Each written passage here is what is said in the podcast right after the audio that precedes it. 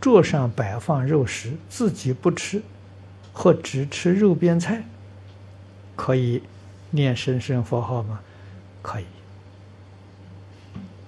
啊，你最好的时候，生生佛号念完的时候，你默默地发愿，希望这些众生啊，跟你一起念佛，求生净土。